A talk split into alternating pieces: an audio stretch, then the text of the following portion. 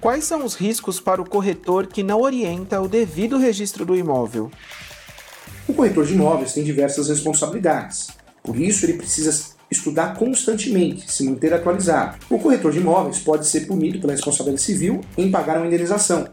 Pode ser punido também eh, de forma disciplinar junto ao conselho de classe. E também pode ter problemas criminais na esfera criminal, na justiça. Quando eu falo de evitar dor de cabeça e esses problemas, a melhor saída é estudar, se atualizar. O corretor de imóveis deve sempre orientar eh, o seu cliente a fazer o registro por mais que o seu cliente não queira, formalize isso por e-mail, WhatsApp e outros meios também. A orientação do corretor de imóveis deve ser sempre no sentido da boa-fé, no sentido do registro da publicidade. O imóvel registrado ele passa por três procedimentos. O primeiro procedimento, o recolhimento do TBI.